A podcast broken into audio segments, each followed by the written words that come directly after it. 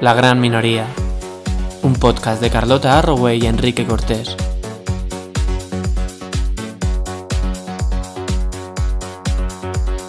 Hola, Carlot. ¿Qué tal? Bien. Me iba a cambiar de ropa, pero no lo he hecho al final. Me parece que estamos las dos claritas de... ¿Tú crees? ¿Hacemos match? Sí, siempre. Estamos como un poco como pijas clásicas, ¿no? Como coquettes. Un poco. Coque- No, no, yo, coquettes coquette- cero. yo soy cero coquet.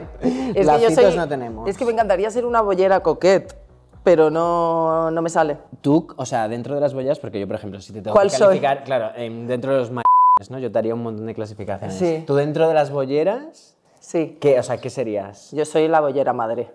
Bollera Me han dicho al que, cuadrado. es que no, no me entero mucho, me han dicho que soy butch o algo así. Butch.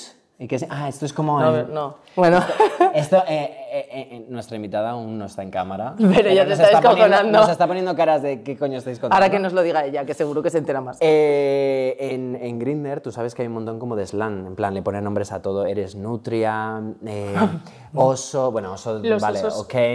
Oso, ok. diría. Pero hay como, bueno, twink, twonk, o no sé cómo se pronuncia, que es como El twink. pasado de twink. No, como Twink twink. no, es como twink, hunk, como twink cachas, o sea, hay, hay miles de... No, en las lesbianas no. Pero bats, bats, ¿qué es? Se supone que es como masculina, pero Ah, vale. Como en plan... Pues yo jugaba al fútbol de pequeña, pero poco más, la verdad. O sea, te quiero decir. No sé lo que soy, da igual, soy Bueno, lesbiana. El tema de hoy no es ese. No, ¿Cuál es el tema de hoy? Cuéntanoslo, de porque hoy- claro, hemos empezado la segunda temporada, hemos hecho ese capítulo que hemos hecho así un poco que la gente no sabe ni, ni, ni- ni- ni qué coño les estábamos contando, un poco especial de San Mira, Valentín. en primer lugar, este espacio está patrocinado por algo que nos viene muy bien a todas. Exacto. Que, y sobre todo para las morosas, Bizum. Bizum es algo, es una de esas marcas que dices tú, chico, pues es una empresa, gana dinero, hace sus cositas, sus business, pero qué bien nos ha venido a todas. La verdad que sí. Sinceramente. Y también nos sirve para donar, que es el fin. Y nos sirve para que nos paguen el podcast también. Sí, y Que para eso, sinceramente, es de agradecer. Vale, Entonces, ahora, dicho esto, dicho ya lo hemos hecho, check. Eh, hoy hemos venido a hablar de un tema que me gusta mucho, con una persona que me encanta porque soy muy fan, que tiene que ver con la vocación, hacia dónde vamos, qué hemos estudiado, qué, qué vamos a hacer, el futuro laboral. Es decir, debería titularse este capítulo La incertidumbre. Realmente yo creo que no te gusta el tema, te gusta la invitada. Sí, eso es lo que más. Eso es lo que Y más. yo creo que es hora de presentarla con todos nosotros hoy en la gran minoría. Maffer, Bien. la Real Virtual Diva. Virtual Diva, más conocida en TikTok and Co por Virtual Diva. Que es una canción de Don Omar, ¿no? Sí, sí, sí. O ¿Te sea, la pusiste por eso? Jo, es que fíjate que, o sea, me acuerdo perfectamente el día. Bueno, muchas gracias por invitarme. Estoy muy contenta de estar aquí. Eh, y fue un día que, mm, pues, era bastante más pequeña y es una cosa que a veces pienso, o sea, como cuando hacen el logo, por ejemplo, de Coca-Cola y tú lo ves como con el tiempo y dices, joder, qué buena idea tuvieron hace 80 años. Pues yo cuando pienso en mi nombre de Virtual Diva digo, joder, qué iluminada estaba yo aquel Total. día con 15 años que me puse ese nombre. O sea, creo que sigue como muy vigente. Es la de Tienes un cuerpo bru- brutal. No, es, es ¿Cuál salir a era? la disco a bailar. Ah, es verdad, es verdad, es verdad. y la que Yo yo también estaba creía que era cantando, esa. ¿cuál era? Eh, no sé. Otra. Algo de Don Omar, lo creo. que Esta es de Don Omar, sí. O sea, chequea cómo se menea. Chequea Esa, cómo se esa es, menea. esa es. Madre mía, no Es he bailado temazos. yo reggaetón del Claro. antiguo en los botellones Ojalá de estar Tres todavía ahí y no donde estamos. Oye, yo fui, ya lo último, hablando. antes de que entremos en el tema. No sé si habéis sí. estado alguna vez en el I Love Reggaetón. No. No. Vale, pues fui una vez. ¿Pero qué es un festival? Sí, de todo el reggaetón antiguo. Ah, Me puse chulo. a llorar. ¿Pero aquí en Madrid? Sí, sí, en el IFEMA, porque empiezan como mazo solemne, 3, 2, 1, y empieza a sonar. La factoría, no sé qué, se me cae una A mí he de decir que cuando escucho, todavía me acuerdo de Tibli de la factoría, eh, para mí es un momento de mucha emocionalidad. Si hay eh, un grupo de romantiqueos, la factoría. Total. Bueno, Pero venga, venga. Maffer, que te hemos, invitado, te hemos invitado porque eh, una vez eh, no te renovaron el contrato, Uy, una. Una. unas Una de tantas. una de tantas, Estamos haciendo un poco como link con el, con el episodio, que yo- fue uno de los últimos de la primera temporada que grabamos con Carmen, que Sí. también iba un poquito por aquí. vino Rayo McQueen. Claro, es que mi Somos Carmen, muy la fans, mejor, ¿eh? claro, Hombre. ella también fue, fue echada del trabajo. Sí. A ti no te renovaron, que no es lo Claro, mismo. no es También, lo mismo, pero, o sea, al final el resultado es el mismo, que es que no tienes dinero. Claro, cuéntanos un poco para entrar en materia. Pues, a ver. o sea, ¿en qué momento pasas cuento. de tener tu trabajo a ya ser oficialmente creadora de contenido? Claro, es que jo, yo todavía es es un paso que estoy asimilando. O Pues sea, hay que creérselo. Vale, pues mira, el paso es, em, yo durante toda mi vida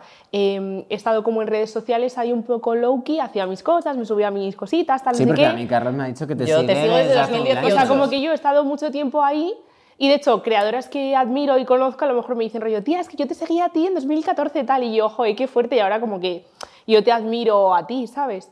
Y entonces, eh, pues la cosa era que eso, yo siempre había estado un poco en redes, pero más low key, porque, jolín, pues eso, yo seguía una vida como bastante institucional, en plan de lo que Sí. toca, en plan, pues estudié mi bachillerato, sacaba buenas notas, A la ofi de me metí a mi carrera, eh, acabé la carrera, me metí en mi máster, claro, estudié biología, luego de eso no sabía muy bien qué hacer porque yo siempre había querido ser investigadora, pero la realidad del mundo investigador es bastante complicado y cuando yo, o sea, porque tuve un año que estuve trabajando en un centro de investigación y ahí fue cuando dije, vale, me gusta mucho porque me encanta la ciencia y me gusta esto, pero no sé si yo quiero dedicar mi vida a esto. En las condiciones en Claro, las que hay las que condiciones Bueno, son era muy como, malas. decías como que mucha soledad en un laboratorio. Sí, así, porque ¿no? al final, por ejemplo, imagínate, eh, yo tenía un cultivo de células, así hablando De un poco más técnico, sí, tenía un cultivo de células. ¿Cómo se llama eso? Una placa de Petri o algo eh, así, ¿no? Sí, por ejemplo, o sea, tenía mis, sí, sí, sí, o sea, tenía mis celulitas tal creciendo ahí contentas, les Sí. tenías que dar todos los días pues sus cositas y tal. Y entonces, eh, pues claro, al final tú te pasabas un montón de horas sola con esas células en una sala de cultivos que ibas con una bata y una serie, o sea, una campana aquí metiendo las manos, o sea, era, me gustaba mucho, pero es verdad que era muy solitario y yo soy una persona pues a la que le gusta mucho pues hablar, estar en contacto con gente, entonces no sabía qué hacer porque pues eso, paralelamente yo en esa época también trabajaba en Place, no sé si, o sea, imagino Sí. que lo Sí. conocéis, eh, entonces era como que tenía pues un poco como dos vidas, en plan por un lado pues me dedicaba más pues a la comunicación y cosas así y luego por otro pues estaba en mi laboratorio con mis células. Entonces dije como vale, voy a ver si encuentro alguna manera de unificar las dos cosas y encontré un máster que para mí encajaba bastante, que era pues más para trabajar en, en empresa y así, que como no me veía tanto pues en el mundo más de, de Pero becas, ya sin doctorado... link relación con ciencia o, o- No, con, o sea, conciencia, Vale. pero o sea, era un máster de investigación y comercialización de medicamentos. Vale. ¿Esto qué es? ¿Como para ser visitadora médica y cosas? O sea, Oh. bueno, como hay de todo, pero yo, por ejemplo, trabajaba en, en el departamento de marketing de una, de una empresa biotecnológica. Y entonces, pues, por ejemplo, eh, alguna vez hicimos algún, alguna campaña, pues, por- imaginaros, con eh, asociaciones de cáncer de mama Sí, o cosas así, en plan, como de marketing de cosas así. bio. Entonces, como que yo sentía que unificaba un poco, pues, lo que a mí me gustaba. Entonces, eh, pues nada, empecé, hice el máster, empecé aquí en esta empresa, estaba súper contenta y la verdad es que, o sea, que, que estaba contenta, que no es que diga lo repudie o tal, sino que simplemente, pues eso, llegó un punto en el cual, pues no me renovaron el contrato y pues me quedé un poco así porque, joder, así que era como, vale, ya toda la peli que me he construido yo en mi cabeza, todo el esfuerzo que he dedicado, ahora Sí, estoy sin nada. he dado los pasitos tengo- que me han claro, dicho que había que dar. Claro, o sea, he hecho lo que había que hacer y ahora de repente tengo 24 años, me he quedado sin trabajo, eh, sigo viviendo en casa de mi madre porque tenía intención de irme de casa cuando ya tuviese un contrato Claro. estable y tal, y ahora pues no lo tengo, en plan, como que se me cayó el mundo un poco encima y entonces ahí dije como, vale, realmente, o sea, ¿por qué me da tanto miedo? O sea, y durante todo este tiempo realmente yo muchas veces me había planteado como, oye, ¿y si, y si me dedico un Sí. tiempito a pues, A la continuar re- por al aquí, tema de al tema de las redes, tal, o al tema ya. de tal? Pero, o sea, yo siempre decía, que nos "Jo, da es como que- vergüenza muchas veces, Sí. es decir, da vergüenza. Como ya- ponerse realmente. Ahora, ¿no? no, y ahora ya menos, pero hasta hace unos años daba vergüenza como decirle a tus amigos, pues me estoy haciendo vídeos para TikTok. Totalmente, Daba vergüenza o sea, porque era como, ¿qué, qué pasa? ¿Que quieres ser influencer? Y es como, Pues sí. No, y además, o sea, a mí me lo dicen un montón. O sea, y de hecho, jo, o sea, yo- hay gente que resube mis vídeos a, a Twitter pues, y es para viralizarse o tal y ponen, es que da un montón de vergüenza ver a gente intentar vivir del cuento. Y yo, hija, pues deberías probar tú Deberías también, probar, porque no ojalá veas que chollo, tía, en plan, qué guay.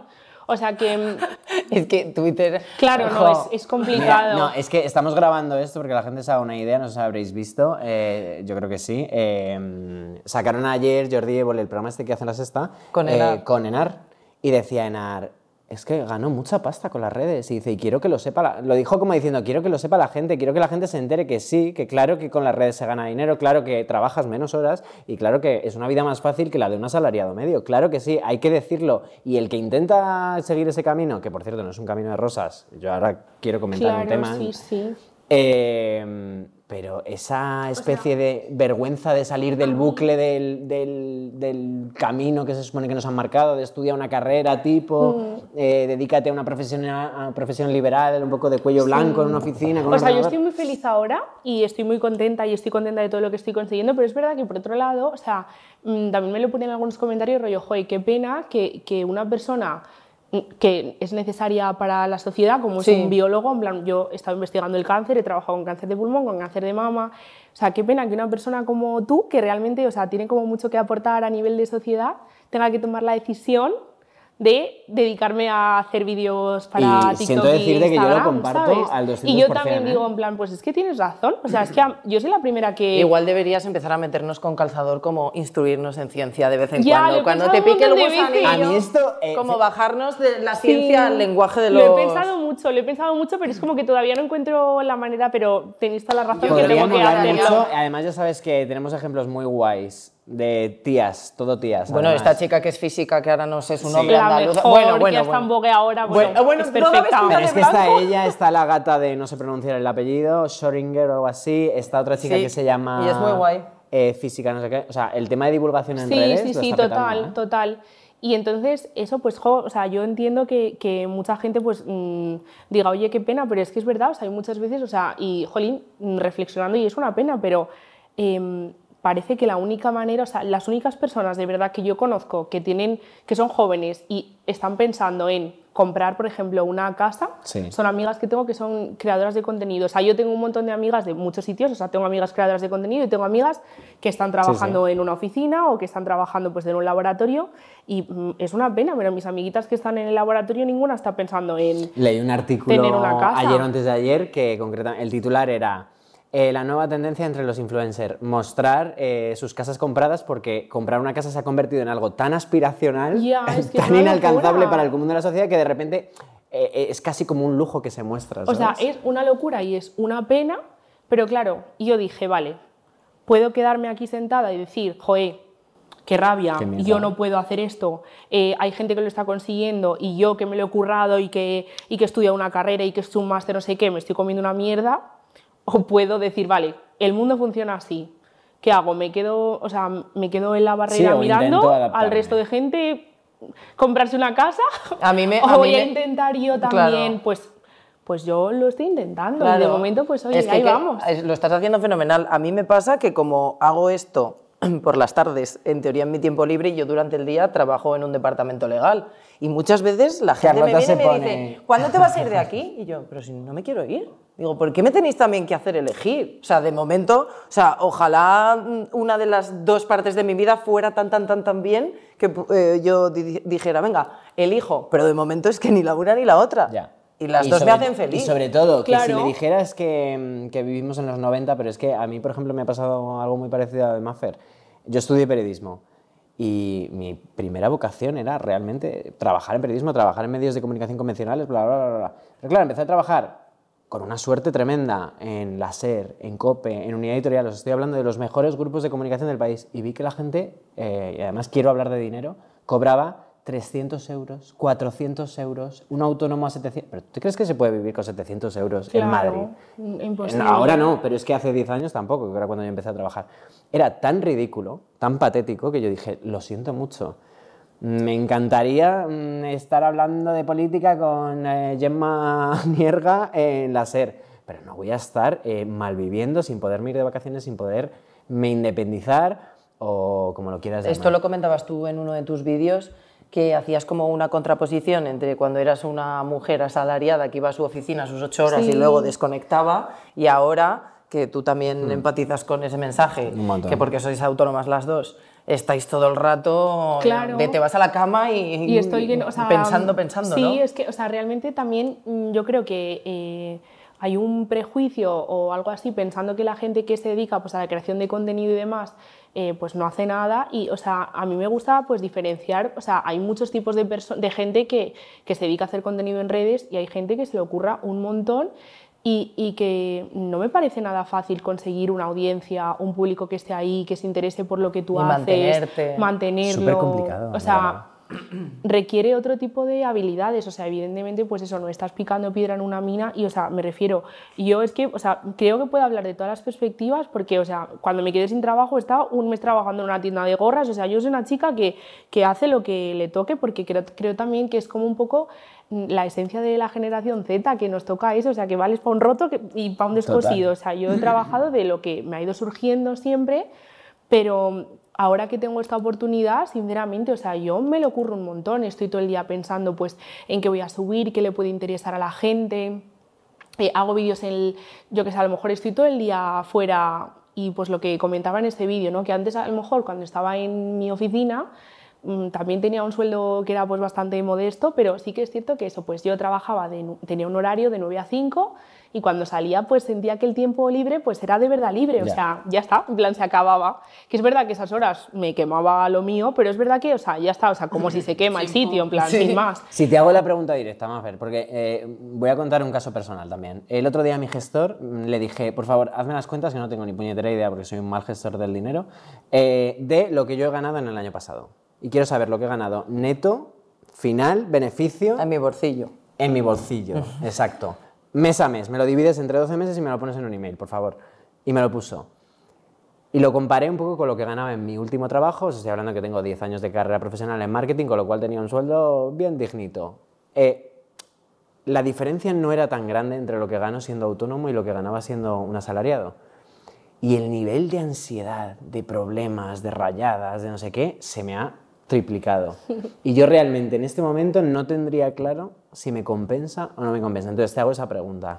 en tus circunstancias actuales, no te digo mañana te haces la influencer más famosa del país y ganas 300.000 euros al año, pues claro que te compensa. Pero en tus circunstancias actuales, entre autogestionarte, pero ese nivel de ansiedad también más elevado y quizá un nivel de ingresos mayor, pero tampoco... Sí, o sea, total. ¿eh? O sea, yo, por ejemplo, de momento, o sea, que esto también es una cosa que, que creo que muchas veces se eh, y esto es algo que he aprendido ahora, porque ya os digo, o sea, yo de verdad creo que he pasado como por todas las fases y eh, yo no sabía lo que era a lo mejor la vida de una persona que era autónomo y entonces pues yo podía comparar a ti siendo autónomo a una persona y creo que se mete muchas veces en el mismo, saco, A, a, Mancio Ortega que a ti, ¿sabes? En plan sí, autónomos. Sí, como, y entonces, por ejemplo... Eh, antes pues yo también era una de esas personas que lo veía con esa perspectiva y era como mucho más incendiaria en ese sentido.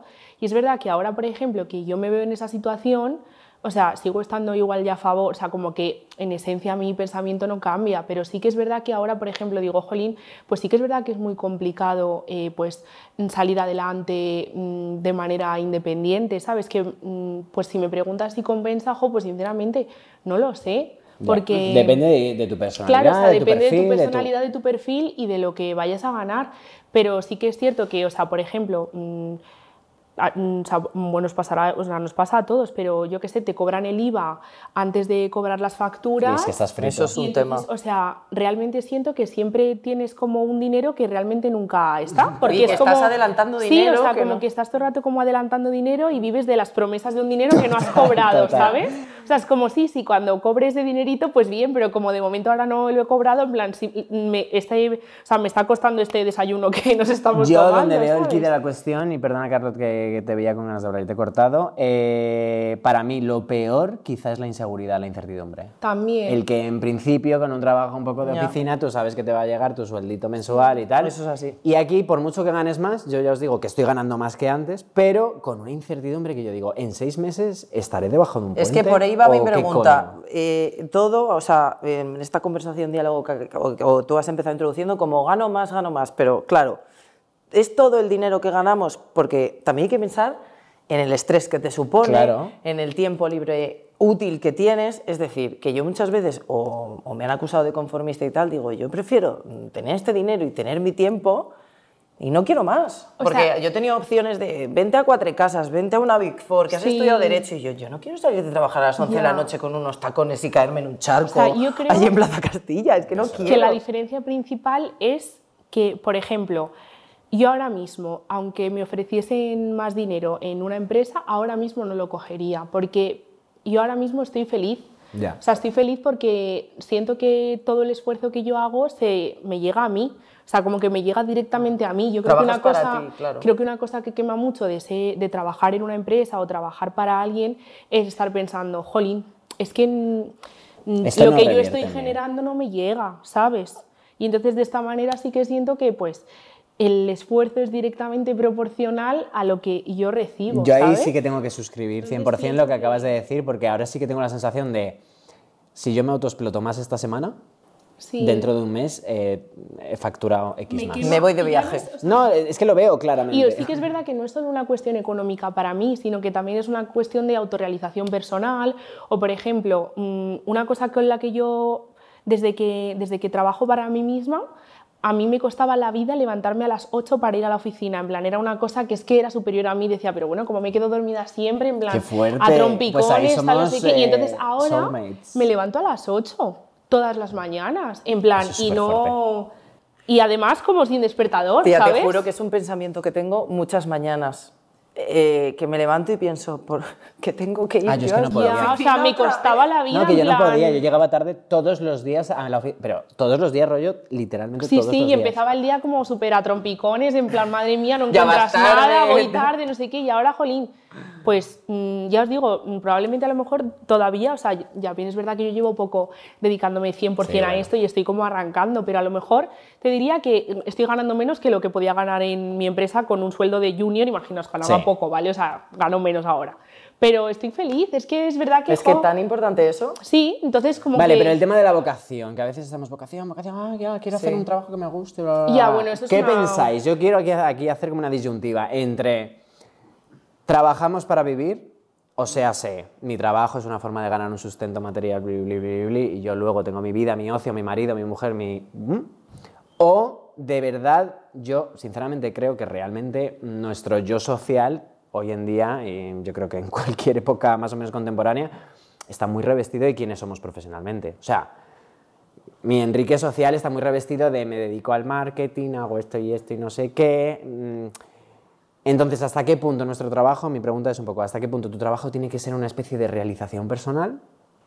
¿O deberíamos tomárnoslo más como una forma de ganar dinero Yo y chao? pienso, o sea, antes... Yo soy la dos, yo soy puro pragmatismo. Sí, yo pienso que... Yo he desromantizado Soy- mucho. eres- sois la dos, pero lo que estás contando, Maffer, no iba muy Pero por ahí. por- o sea, porque una cosa es lo uno para ti mismo Ya. y lo dos para otro. Ya. O sea, me refiero, a mí me parece que el cuento, o sea, y es algo que, por ejemplo, yo haría diferente. O sea, no me arrepiento para nada de lo que he estudiado, me ha gustado un montón, he crecido mucho como persona, etcétera, etcétera.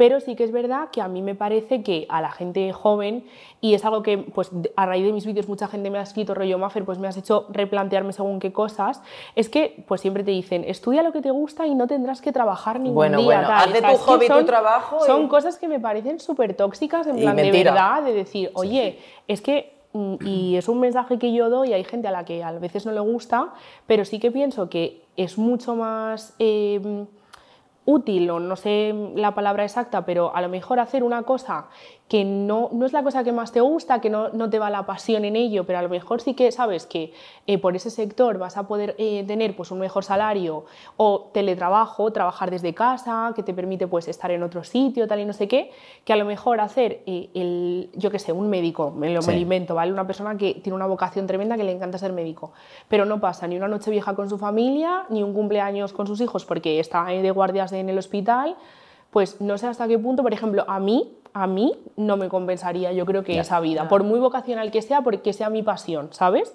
Pienso que es mucho mejor tener pues un trabajo que te permita tener una vida pues tranquila, Relax. estar bien y luego principalmente que te dé el sustento económico para poderte dedicar a lo que realmente te gusta. Es decir, Ya. si a ti te gusta hacer un podcast, que tu main job te, Te permita, permita. tener tiempo libre y dinero para comprarte un micrófono. Esa soy yo. ¿Sabes? Digo. Y entonces a ti te va a hacer muy feliz pues, Claro. hacer tus cositas. Eso es lo que realmente yo creo que te llena y te hace feliz. Yo, ¿sabes qué pasa? Entiendo perfectamente lo que dices, pero creo que ya lo... ¿Cuántos años tienes ahora mismo? 24. 24, vale. Yo te saco 10, pero mira, yo también, o sea, si pu- pudiera hablar con- conmigo misma con 18 años, estas cosas ¿Qué a te mí, me, a mí me las han dicho, como la carrera tampoco te, te obceques con que te tiene que apasionar, porque yo siempre estuve muy frustrada porque toda la gente a mi alrededor tenía una vocación muy clara, o sea, una ya sabía que quería ser médico, otra fisio, otra ingeniera aeronáutica, de mis mejores amigas de toda la vida, y me decían, ¿y tú y yo? Sabía- no era buena en nada, no destacaba en absolutamente nada, o sea, no- nada eh, mm, de decir a dónde va. Los Me podcasts aún no Me existían. hicieron, ¿no? me hicieron, me acuerdo, un test de inteligencia en el tuto, me salió como la visión de las matemáticas mal y me dieron un examen suspenso y me vine súper abajo y me dice la tutora, he pensado para ti, tú imagínate rodeada de gente muy buena estudiante que, que estaban diciendo que querían estudiar carreras, he pensado que a ti te haría muy bien hacer un módulo de enología, que es de cata de What? Bueno, en ese momento, te veían súper- en, te en veían ese ya- momento yo pensé, se piensan que soy tonta. Ya, es claro, y me es un- hicieron sentir tan mal. Sí. Se que O sea, eh, que no tiene por qué, que igual lo hubiera hecho, y, y ahora me encanta el Ribera del Duero, estoy todo el día bebiendo vino, y igual hubiera sido súper feliz, pero en aquel momento fue como, me están eh, diciendo que yo no valgo para estudiar una carrera. Y realmente, o sea, Y yo además creo es que un poco como de algo- bollera, ser sumillero. Dime ¿Sí? que no, yo lo veo de bollera. Yo lo veo más las que cortan jamón. Y es algo que pasa también mucho ahora, por ejemplo, yo tengo un hermano pequeño que tiene ahora 10 está en primero de bachillerato y está pues en fase de, pues eh, ya les están dando la chapa con la Claro. selectividad y lo Y la nota y tal. Exactamente. Y entonces eh, yo creo que todavía sigue habiendo ese pensamiento de que eh, la única manera en la cual tú puedes prosperar en la vida es haciendo una carrera y entonces yo estoy intentando dar un mensaje de que realmente, o sea, no es así. Y entonces la gente que conozco honestamente a la que mejor le va, no ha hecho una carrera necesariamente. O sea, conozco a gente que a lo mejor ha hecho un grado superior de dos años y que lleva mucha más experiencia laboral que una persona que ha estado cinco años en una universidad, porque al final sales de la uni sin saber hacer nada. Claro, tía, yo estudié Derecho y la gente me escribe, oye, tía, me han puesto una multa, no me dedico a ese sector del O derecho, sea, lo siento, no te puedo ayudar. Yo cuando penal estuve en el laboratorio había una chica que era técnico de laboratorio que nos daba 300 vueltas. O sea, los, los doctorandos le preguntaban a ella porque ella llevaba, pues no era bióloga, vale, no lo era, pero o sea, llevaba, tenía mucha más experiencia, mucho más conocimiento, esa era la verdad. Porque es más técnico y es al grano, que es lo que es lo que tú dices. O sea, sí. como que creo que es importante, eh, pues, mm, po- mm, quitar esa imagen que tienen los grados superiores, de que creo que es una opción igual de válida y que, y que para prosperar en la vida no es el único camino no es hacer una carrera. No, no, Y- absolutamente. Y de hecho es que vas a recibir, o sea, vas a tener mucha frustración, porque me ha pasado a mí, si te piensas que al acabar la carrera eh, te van a poner una alfombra en el suelo, te van a llover los puestos de trabajo, vas a ganar mucho dinero, porque es que no es verdad. Es que eso a la gente de nuestra generación Sí, era sí, lo que nos prometieron. Y a mí, o sea, a mí me También, lo han ¿no? prometido Vale. también. A mí me dijeron, estudia, que- estudia, que ya verás. Lo que me da pena es ver como eso, como las generaciones venideras también parece que tienen eso. O sea, yo no digo que no estudies una carrera, digo que te lo Que no te pienses. formes en general. Que te lo pienses bien, porque a lo mejor las expectativas que tú tienes para cuando salgas de ahí, o sea, son cuatro años de tu vida. Son cuatro años, además, como. que que cuatro años? De- desde, los 20, desde los 18 hasta los 22 o hasta los Bueno, a ver, 24. y más biología, que es de estudiar bastante. Claro, o sea, no que es una tampoco... carrera de mucho y es mucho Sí. esfuerzo, una inversión económica pues que no todas las familias a lo mejor pueden hacer. Entonces a mí me parece que, jolín, pues es igual de digno y seguramente eh, gane mucho más o viva mucho mejor un peluquero, o sea, Hombre, que y, es súper digno y súper y súper bien y, y a lo mejor vive súper a gusto, abre cuando le apetece y si un día a lo mejor no quiere abrir o tiene un- una boda, ese día no trabaja y seguramente pues gana bien. Yo, sin duda, como tú dices, Carlota, si hablara a mí yo del pasado, no me hace falta hablar a mí yo del pasado, si tuviera que dar un consejo a cualquier persona joven, le diría, mm, si no es muy, muy, muy vocacional y no genera de verdad eh, un valor directo a la sociedad, que tú lo veas tener claro, rollo, quiero ser médico para salvar vidas. Claro. Ok, estudia medicina. Pero el resto, mm, toda la gente que duda, que es la mayoría de la gente con 18 años, porque es que con 18 que no años sabes. decir, "Eh, ya me voy a dedicar a esto. Hacerte una licenciatura de 5 años, bueno, perdón, ahora es un grado de 4 Sí. años. Pero bueno, que tienes que hacer un máster después porque si no te comes una Y mierda. al final son 5 cinco. años o 6 en el Y gastándote más pasta. Yo, o sea, fueron seis al final. Me parece un riesgo eh, que en buena parte de las vidas lleva a la frustración. Sí. Porque cuánta gente, Carlota, con justo nuestra edad, que es un momento muy clave, los 30, 32, 33, que dices, "Chu, chu, chu, chu, ¿qué coño estoy haciendo con mi vida? Yo realmente... Pero a mí me sigue pasando, ¿eh? O sea, como os he comentado, no tengo vocación de nada, ni nunca la he tenido. Ese, ese- o sea, de hecho, envidio a la Sí. gente que me cuenta con tanta pasión, quiero ser actriz, eh, quiero ser médico. Es que lo he visto en sus ojos, o sea, de corazón, que lo quieren ser. Y, y te lo juro Lo que tengo envidia ojos. de la gente que se duerme en cualquier parte. Y siento un poco de envidia hacia la gente que tiene una vocación como... de- es que está en, en sus ojos, tú lo ves. Y yo nunca la he tenido, entonces he ido haciendo cosas. Yo también empecé a pinchar hace un montón de años. Luego me dio ansiedad porque lo hacía demasiado y los fines de repente los tenía ocupados. Y dije, joder, igual no me gusta tanto. Digo, porque no voy ya tan ilusionada a pinchar ahí a la maravilla. Y luego Claro. dije, pero si se O sea, suponía yo que animo a la gente, por ejemplo, a que si quieres hacer algo, o sea, imagínate, me lo invento, tú quieres ser diseñador gráfico, pues que no te esperes a, a acabar la carrera de diseño gráfico para ser diseñador gráfico, ¿sabes? Sino que yo creo que a, a día de hoy tenemos a nuestro alcance pues eh, internet que es mm, increíble y entonces pienso que una persona puede aprender por su cuenta eh, un montón de cosas de Premiere, Photoshop o tal y empezar a trabajar, digamos, de diseñador gráfico sin necesariamente a lo mejor haber terminado ese grado. O sea, que paralelamente vayas cogiendo experiencia, vayas haciendo tu portfolio, porque así cuando acabes, seguramente ya con un poquito de experiencia y tal, sí que vas a tener más, más fácil, más posibilidades o más currículum para conseguir un empleo o pues tener eh, más proyectos Sí, freelance o cosas así. O sea, por ejemplo, seguro que lo habéis visto que está habiendo mucha polémica con lo de Inés en los Goya. Y entonces Ah, ha sí, habido un tuit de, pues, diciendo que, que qué vergüenza en plan pues para los periodistas de verdad, que les encantaría estar ahí y no están. Y yo les entiendo, pero también mi mensaje para esa gente es, pues a lo mejor, si en vez de estar en tu casa poniendo un tuit enfadado, estuvieras, cógete el móvil, Haciéndote un vídeo, no sé qué, tal. comunica, o sea, ¿has estudiado comunicación? Vale, a lo mejor no, no estás consiguiendo trabajo de eso, comunica. Claro. A mí me gusta mucho, por ejemplo, un TikToker que se llama Abel, que es periodista, pues el tío no encontraría trabajo de periodista, se montó su TikTok de periodismo y él cuenta cotilleos de, de las Ah, celebrities y le va súper bien y ha, ha conseguido muchas cosas de ir a alfombras rojas, tal y cual, que a lo mejor de una manera convencional, yendo por el camino estándar de un periodista, no lo habría conseguido. También te digo que lo de Inés es un poco como que hay gente que la está descubriendo ahora porque está saliendo en la tele lineal, pero las que llevamos en Claro, internet ya tiempo no ha aparecido mí me de la mucha nada. O a mí me sea, hace es mucha como si, no, como si no Sí. hubiera, como si no llevara un montón de años pero haciendo que el vídeos. carisma no se aprende en un grado Claro que no. universitario, ¿sabes? Pero ojo, ojo, que yo no, no es que desanime a la gente de tener una formación, sino simplemente que solo la tenga o que solo se ponga a ello cuando de verdad tenga claro que ese es su objetivo. Sí, o que te gusta, o sea, o simplemente que te gusta, pero tienes que ir con la expectativa de que eso, eso a lo mejor no te da de comer, en plan, y tienes que saberlo, y tienes que saber que a lo mejor hay gente que te va a comer la tostada, que Ya. no ha estudiado una carrera, pero que se está dedicando a ello sin haberse formado. Y ahí las redes sociales e internet lo han, han roto Esto pasó todo el también quesito, mucho en el mundo de ¿sabes? los DJs cuando de repente los influs les llevaban a pinchar y Bueno, te a reventaban la me- sala. A mí, me, a mí me funan un montón porque yo ahora pues también he cogido y me he comprado mi controlador Te y me he puesto a vídeo de pinchar qué y fuerte tal, no sé que y entonces a mí me está diciendo gente que por qué no pincho con vinilos que no soy una... Ay, que mira, si chico. estudio sonido.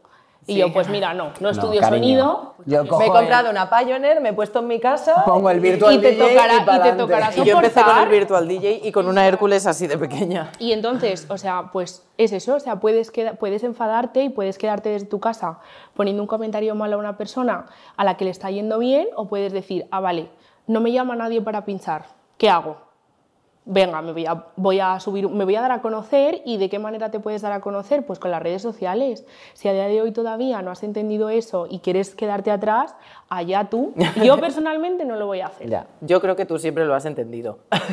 ¿sabes? Y ojo, también hay un peligro con las redes sociales, a mí me da un poco de miedo que también está todo el mundo pensando, ah, bueno, me pongo a hacerme cuatro TikToks, tal, lo subo, no sé qué, y enseguida... No, cariño. Eh, es que es como si la gente creyera que, mm, no sé, es como si el ejemplo de arquitecto lo pusiéramos en Norman Foster. Entonces, como si todo el mundo se creía que va a ser Norman Foster. Y el ejemplo de influencer lo ponemos en los influencers que han triunfado ya. Claro. Pero es que para eso, que era un poco lo que comentabas antes, para llegar hoy en día a 100.000 Sí, no, no, seguidores es en un Instagram, difícil. Estela. es una currada de c Pero yo, o sea, creo que vi una frase que me gustó mucho, o sea, que mm, también me han criticado mucho pues por hablar del esfuerzo y de tal, y todo el tema este de la meritocracia, y o sea, totalmente, en el esfuerzo no te garantiza el éxito, 100%, pero te aseguro que no esforzarte, el fracaso sí que te lo garantiza. Entonces, como que en ese sentido, punto, desde luego. claro, en plan, pues jolín, yo lo intento y a lo mejor, pues, o sea, eh, cuando eso, cuando me quedé sin trabajo, yo me he dado este año para ver si me va bien. Si no me va bien, soy bióloga y me buscaré un trabajo de bióloga. Plan B pero, hay que tener Claro, o sea, yo tengo mi plan mismo. B, pero ahora mismo pues quiero, quiero darme esa oportunidad, que también pues no ha sido fácil tomar esa decisión. Me quiero esforzar en esto a ver si funciona, pero si no funciona, pues bueno, pero al menos lo he intentado, o sea, no quiero Muy luego bien. verme de- en Same años vibe, atrás total. y decir, No lo "Jolín, hice". tuve la oportunidad, ¿sabes? Y hoy me, me c- no fui a por Mismo- ello, estoy ¿sabes? en el mismo punto, en otro punto de mi vida, pero en el mismo punto porque es un poco, a Carlota se lo he contado 450 millones de veces, que decía, Carlota, no sé muy bien en qué coño estoy haciendo con mi vida profesional ahora mismo, la verdad. Yo siempre te animo. Porque eh, eh, sabía que no me gusta el mundo 9 a 6, mundo asalariado tal, y, y nunca he sido feliz ahí. Dije, quiero montar algo por mi cuenta, pero tampoco tengo el interés de montar una empresa con una oficina y no sé cuántos empleados, no sé qué. Ojalá llegara a un punto así, pero entiéndeme que tampoco era como mi objetivo, era como quiero ser freelance, pero no sé muy bien cómo, tal, en marketing, pero en realidad soy periodista, en realidad me gusta el mundo del guion, voy a intentar mezclarlo todo. Un poco lo, lo que decías Sí, André. o sea, además creo que ahora, perdón que te interrumpa, creo que hay un montón de cosas que, que puedes eh, explotar, Aprender. y- Ah. bueno, aprender y explotar más allá de, de, pues, hacer una carrera o tal o demás. Por ejemplo, me lo invento, tú eh, eres, eh, has estudiado periodismo, eh, te gusta mucho el marketing y a lo mejor se te dan bien las redes sociales.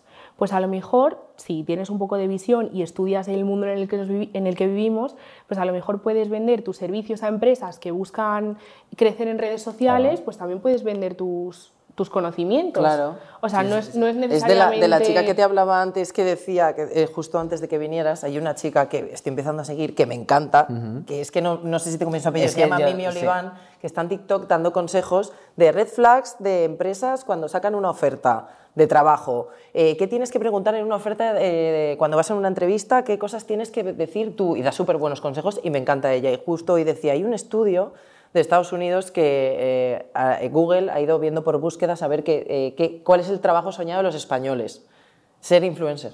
Sí, sí, esto salió en Ser periódicos. influencer eh, eh, porque se supone o se entiende que tú vas a ganar 100k al año. Bueno, con una sí. calidad de vida mejor. Bueno, Te quiero sí. decir, pero yo creo que la gente en realidad lo que ve en el influencer y el creador de contenido es que por mucho que digan, ay, se pasa fatal y no veis el trabajo que hay detrás y tal, pero se les ve que están bien. Hombre, ¿Sabes? claro y dicen, bien. viene, hay debe No haber calidad de vida al otro lado, ¿sabes? Es que yo estas tonterías de no, en realidad es una vida muy dura, tal, la salud mental, que sí, la salud mental a todos nos puede ir bien o mal, pero en un país en el que mm, se pone el grito en el cielo porque el sueldo mínimo suba a 1.100 euros y donde el sueldo medio creo que está en 1.300, 1.400, 1.500, me lo estoy inventando, pero es una cosa así, eh, por favor, eh, para quien no lo sepa, hasta el influencer más chungo cobra 1.000 euros por una colaboración de un minuto en Instagram. ¿Vale? Por hacerte un vídeo, editarlo, 1.000 euros. Me estoy pasando, pero no, no, es que me gusta, me gusta hablar de, de euros, de cuánto cobra un asalariado, de cuánto cobra un influencer, para que pongamos en situación unos trabajos y otros y para que los valoremos. Esto no quiere decir que sea para todo el mundo, esto no quiere decir que todo el mundo sirva, esto no quiere decir que no lleve muchísimo curro, pero eh, que desde luego es una vía profesional que hoy en día yo creo que todo el mundo debe explotar, incluso cuando seas abogado, tía, pues a lo mejor te puedes poner... Pero si está este chico que te enseñó el Claro. otro día, el Lau Tips, que tiene como Ay, un mola un montón, Es que genial te enseña un montón de cosas Enseña un montón de cosas súper Que es precisamente lo que tú dices, es como que de repente puedes combinar tu trabajo, que a priori Claro. puede ser el derecho, que la gente, yo siempre que digo, estudio derecho, qué aburrido, ¿no? Y yo, no, no sé, aburrido para ti, para mí no. Pero precisamente ese chico está explotando el derecho. Bueno, otra cosa que quería comentar, eh, hablas de salud mental en Y redes sociales. introducimos a nuestra Sí, invitada ya lo de la último. ONG. Hay que estar preparado también cuando te expones a que la gente te va a tirar un montón de hate, porque tus vídeos son... un poquito mal, Hombre. porque pienso que, o sea... ¿Pero a ti te tiran hate? Pues sí, y me parece fatal, Es que no en plan, entiendo. porque yo tampoco lo entiendo, porque yo, o sea, considero que tengo un contenido como súper... Neutro, Súper eh, neutro, en plan blanco, cute, Sí. intentando pues dar consejos eh, a la gente o contando un poquito pues mis cosas, mi vida, o sea, mi experiencia ¿Pero y qué te personal. tiran? Bueno, el de... eh, ¿Cómo Es que, ¿sabes? moderna en Madrid? Claro, ¿sabes Bueno. qué pasa? Que yo creo que, o sea, otra de las cosas que pasa es que, jolín, pues todos tenemos un móvil y todos podemos opinar. Sí. Entonces se ha extendido mucho como una frase que es, como tú te expones, yo tengo derecho a opinar lo que me dé la gana. Y es como, sí, o sea, vale, lo Sí, no entiendo. faltas el respeto. pero es verdad que, jolín, hay cada cosa y, y- y como que a lo mejor si generalizas un poco ya hay alguien diciéndote, bueno, es que a mí eso no me pasa. Ah, bueno, ya. Y tú ya, bueno, amor. O sea, y entonces yo, por ejemplo, siempre contesto como, haz tu vídeo. O sea, como, es que lo entiendo perfectamente que el mío no te haya gustado, en plan, haz el tuyo. A mí, Y muestra tu lo de, visión. lo de generalizar me parece como un recurso, eh, está, o sea, y yo estoy a favor de generalizar porque Sí. es mi manera de percibir algo. Sí. Entonces lo generalizo. O que hablo de mi, o sea, es mi Hablo experiencia. doy mi experiencia y mi opinión. Estás y- generalizando. Y, entiendo perfectamente que tú tengas otra, pero, o sea, yo siempre doy la misma respuesta. Cógete el móvil y hazte tu vídeo hablando de tu experiencia y tu manera de ver la vida. ¿Cuál es el comentario que más te ha dolido? Hoy, pues es que de verdad que hay algunos que me, sácanos- alguno que me haya dolido. No Pepe, los- Pepe 342 te pues por dicho- ejemplo, me duelen mucho los comentarios racistas que recibo. Ah, también tiramos todo Sí, por ahí. por ejemplo, cuando hice el vídeo de lo de la moderna de Madrid tenía muchos comentarios diciéndome que, que yo no era de Madrid, que, que quién me creía yo. Y entonces esos me duelen. O sea, no me duelen por, por mí, porque, o sea, me- en ese sentido me da igual, sino que me duele.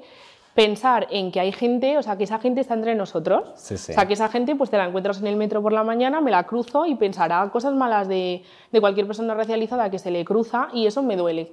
Sí, Porque digo, no hemos evolucionado lo que yo pienso, ¿sabes? Un vídeo de coña de Modernas de Madrid, lo que se le dibuja en su cerebro es que Es tú no no eres española, que no claro. eres de Madrid o que no Sí, eres- o por ejemplo, también hace poco eh, en- hablaba de, mm, de, pues también eso, yo como, o sea, era una frase, solo decía, como yo como hija de inmigrantes, no sé qué tal, Hmm.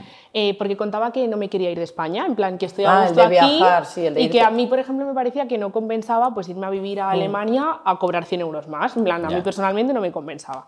Y entonces me, me puso en un comentario y me puso mejor del país de, de ladrones del que vienes o algo así. Ah, fenomenal. Y yo, joe. Entonces, sí, esos son los que más me duelen porque digo, jolín, o sea, al final a mí me da un poco más igual, pero pienso pues en las, las chicas más jóvenes que yo, O las en que el vienen colegio, detrás. a una- Y eso, o sea, que esa gente pues son padres, son hermanos, son maridos, son, ¿sabes? Me Y pasa, digo, pienso lo mismo que tú siempre que leo barbaridades por internet, porque eso son barbaridades.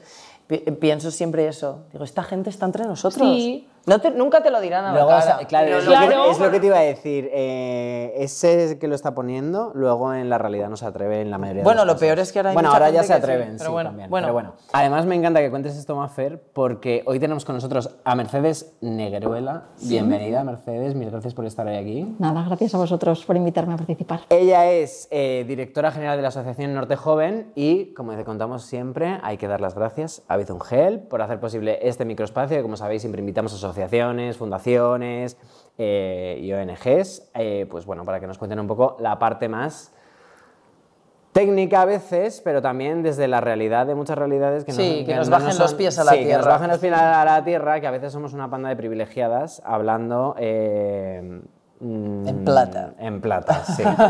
Entonces, vamos a lo que vamos. Mercedes, eh, desde la asociación, vosotros trabajáis sobre todo con gente, eh, bueno, pues o bien que quizá familias que están en riesgo de exclusión social, o bien a veces eh, personas migrantes también, que por eso decía un poco que venía muy a cuento lo que estábamos hablando con Maffer. Eh, pero sobre todo con jóvenes, ¿no? O sea, ¿en qué Sí. franja más o menos eh, os movéis de- de- a la hora de trabajar en vuestros proyectos, etcétera? Sí, efectivamente, jóvenes, con una realidad muy distinta a lo que has venido contando, pero es como una doble cara de la moneda, ¿no? Jóvenes entre los 16 y los 29 años, que en muchos casos tienen trayectoria de fracaso escolar eh, y lo que se llama ahora abandono escolar temprano, es decir, que no han terminado eh, después de sacar una secundaria, que no han llegado a hacer ninguna otra formación. Entonces, ¿qué tipo de jóvenes eh, tenemos en, en la asociación?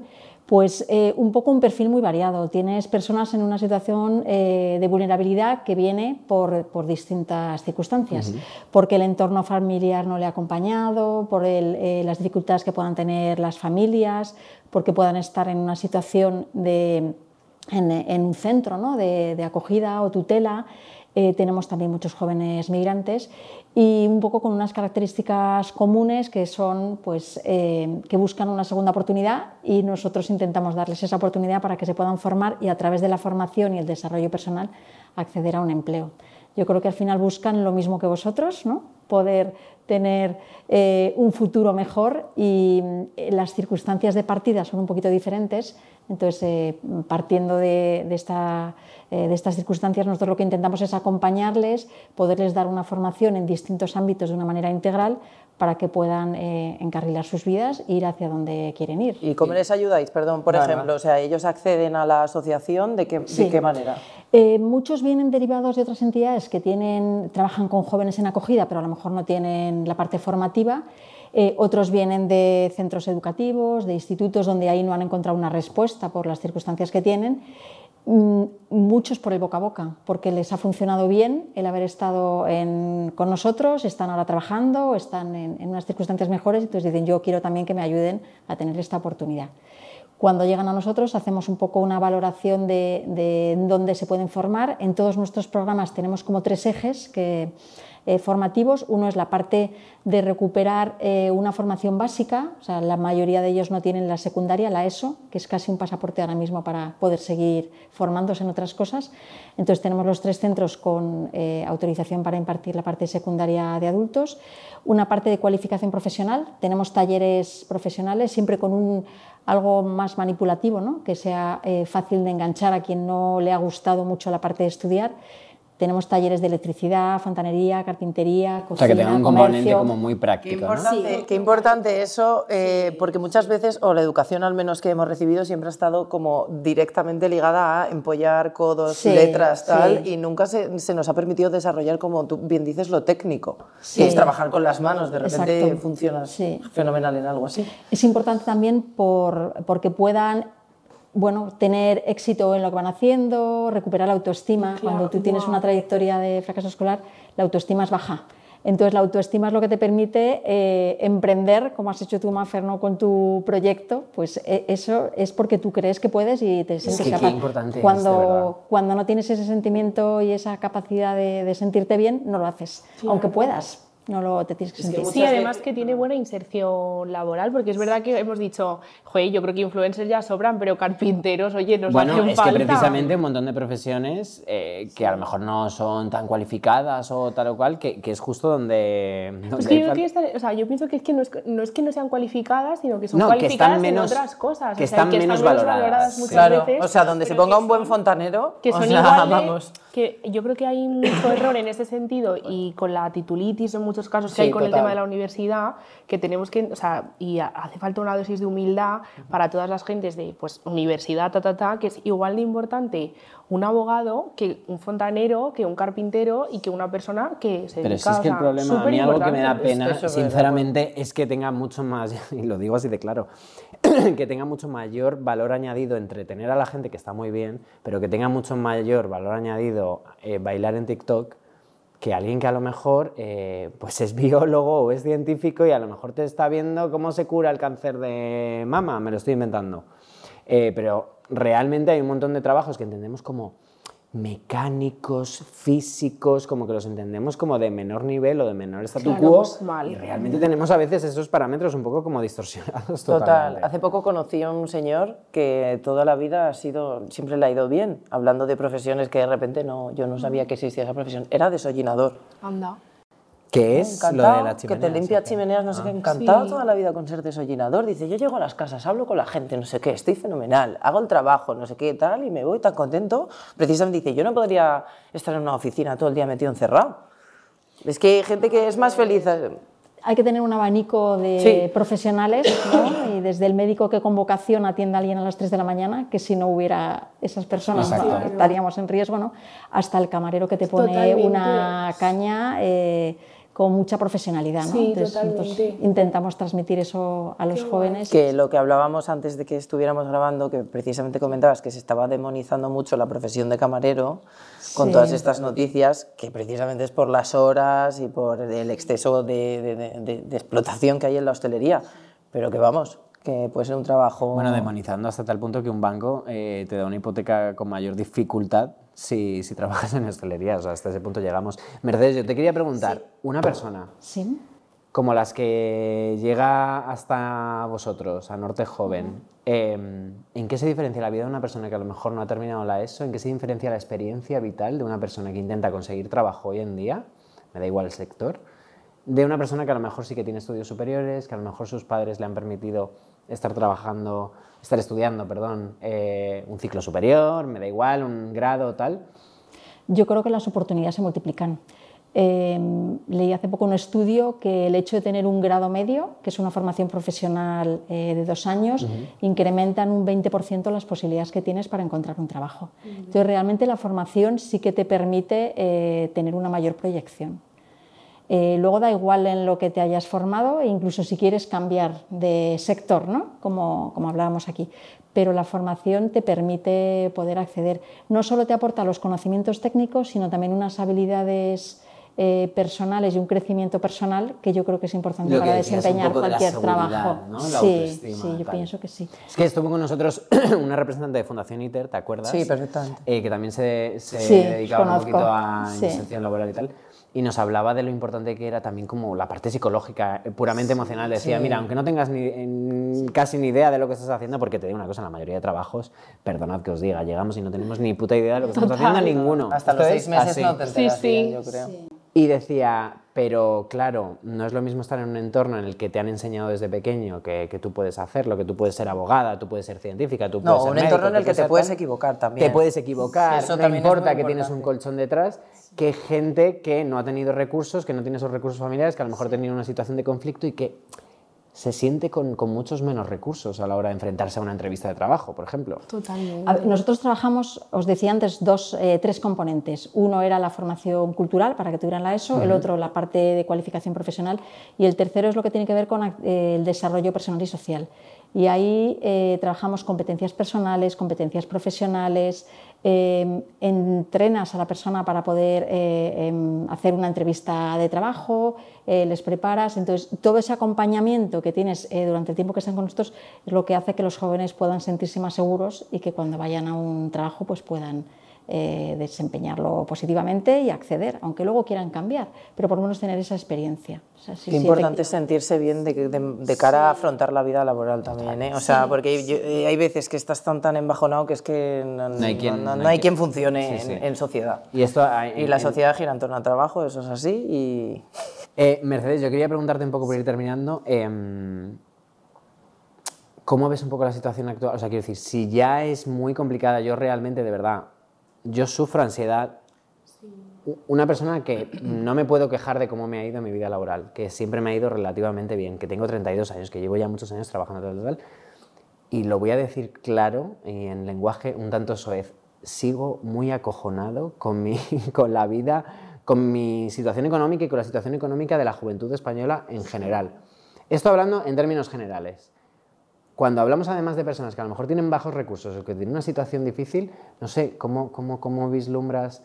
eh, A ver, la situación no es fácil, no es fácil para ninguno de los jóvenes y es casi más complicado a quien tiene que enfrentarse a, un- a no tener una formación para poder hacer un empleo y aunque lo consiga tener un empleo que muchas veces es precario. Lo que pasa es que yo no dejo de creer en, eh, o sea, de tener esperanza en que las cosas mejoren y en querer luchar para que las cosas puedan mejorar.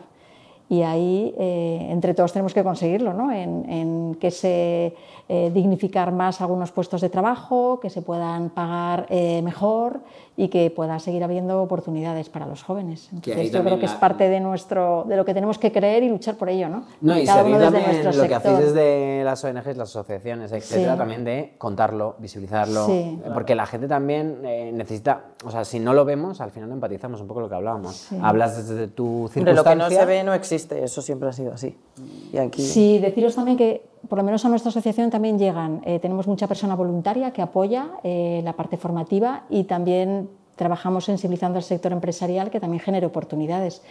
Y se están haciendo cosas, entonces eh, yo creo que también hay que poner el foco en lo positivo, no solamente en lo, en lo negativo y creer que las cosas pueden cambiar. ¿Tenéis como eh, una bolsa de trabajo específica o, o algo? Sí, tenemos bolsa de trabajo para los alumnos que se forman con nosotros. Hay dos personas que apoyan tanto en la búsqueda de prácticas eh, no laborales para que puedan tener una primera experiencia en el entorno laboral, como en la parte de acceso al empleo. Y en el último año, por ejemplo, 169 personas han tenido un contrato, ¿no? de las que han estado en nuestra bolsa de empleo con una tasa de éxito alta en los sectores en los que formamos. Oye, muy bien. Pues digamos el código para Sí, donar, que como, está eh, como siempre, os vamos a decir el código en el que podéis donar a, a la Asociación Norte Joven, que es el 01753, lo repito, 01753, para que podáis hacer, eh, pues Mercedes, el trabajo que venís haciendo eh, todo este tiempo y que, mm, y que ayuda pues, tío, a, a que todo el mundo tenga un poco... Una vida No las mismas oportunidades, porque eso nunca toca, pero por lo menos... que eh, estemos más iguales todos. Daros las gracias por visibilizar el proyecto y, y por creer en el potencial de los jóvenes. ¿no? Sí, jo, gracias a ti, me ha gustado gracias mucho. por venir, Gracias. Mercedes. Y Mafer, eh, más de lo mismo. ¿Cómo, cómo te has sentido? Cuéntanos. Pues muy bien, jo, la verdad que este cierre, o sea, te vas a- me voy a ir a casa pensando, porque es verdad que es lo que dices tú, que al final, o sea, muchas veces no somos conscientes de, o sea, bueno, a mí no me gusta tampoco llamar a algunas cosas básicas, digamos, privilegios, o sea, como Ya. que tus padres mm, razón, te ¿eh? quieran, quizá no es un privilegio, o sea, hay gente que no lo ha tenido, pero eso no quiere decir que la gente que, eh, se haya- que pueda tener pues eso, una casa, unos padres que te ayuden a estudiar, no me parece Sí, que se- que tenga son que, ser básicos, considerado sí. un privilegio, sino que son cosas básicas. Pero es verdad que hay muchas que nos tenemos que dar cuenta de que hay Sí. gente que no tiene ni lo, ni lo, ni Ni lo lo que básico, uno considera lo más básico. Entonces, jo, pues de verdad me ha gustado mucho y, y espero que todos esos jóvenes, de verdad, pues gracias por darles una segunda oportunidad y ojalá pues todos se inserten laboralmente y, jolín, pues eso que me ha gustado mucho. Qué mona eres. Sí, es que... Pues chicas, mil gracias por venir. Eh, tú y yo nos vemos la semana que viene. Yes. Vienen muchas surprise, surprise. Bueno, sí. Y tenemos... Bueno, me- no voy a decir nada más. Puntos suspensivos. Puntos suspensivos. Continuará. Continuará. Gracias, chicas. Un besito Gracias. hasta la semana que viene. Gracias.